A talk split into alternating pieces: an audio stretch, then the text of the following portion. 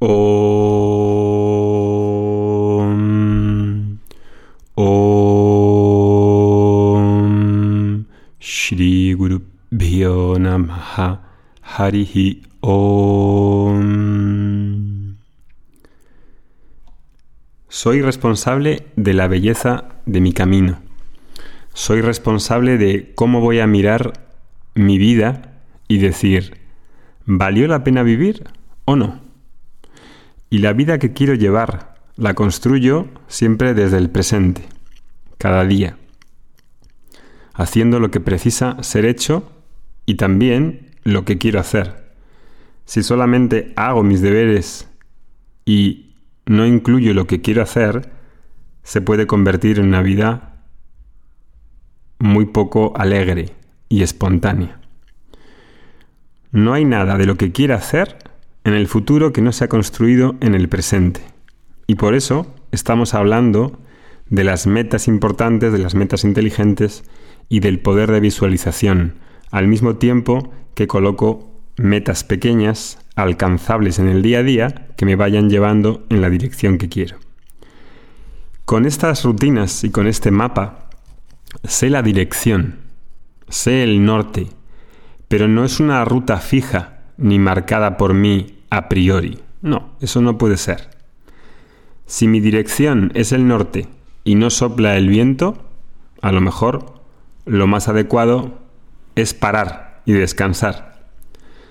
Las metas que me fijo son realistas y tienen una base en el presente. Quizás no conquiste justo como lo planeo, porque en definitiva, ¿quién controla la dirección del viento?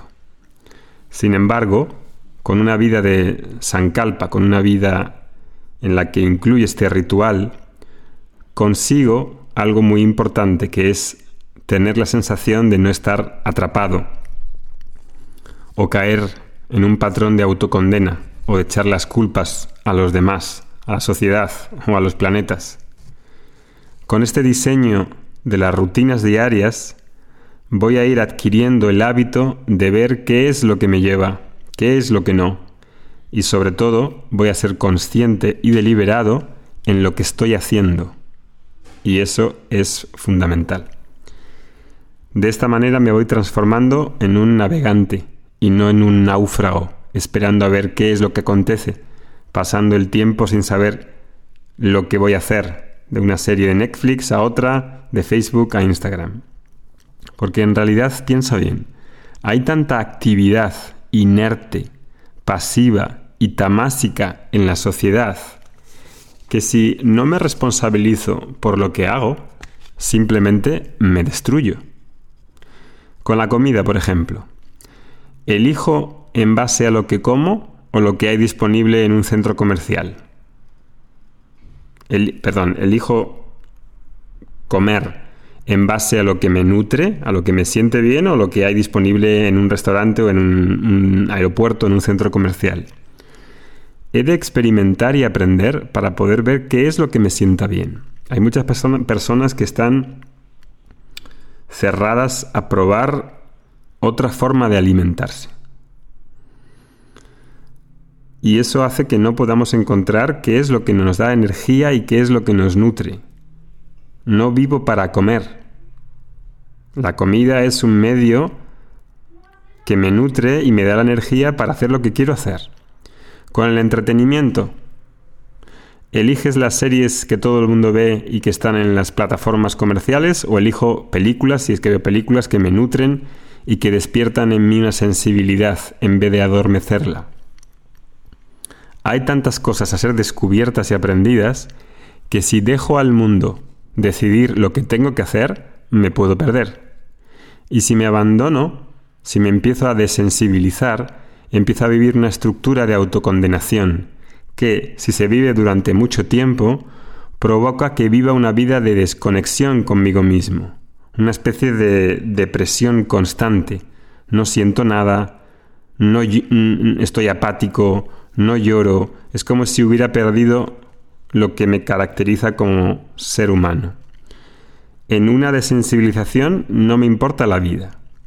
¿Quiero llegar realmente hasta ahí o quiero tomar rumbo en las rutinas que hago en el día a día. Y realmente si caigo ahí, solo puedo salir por mi propia fuerza, con gracia y pidiendo ayuda, porque en realidad no estoy solo.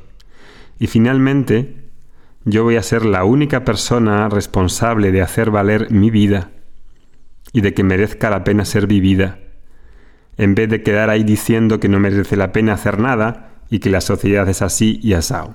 Eh, todos vivimos en la misma sociedad.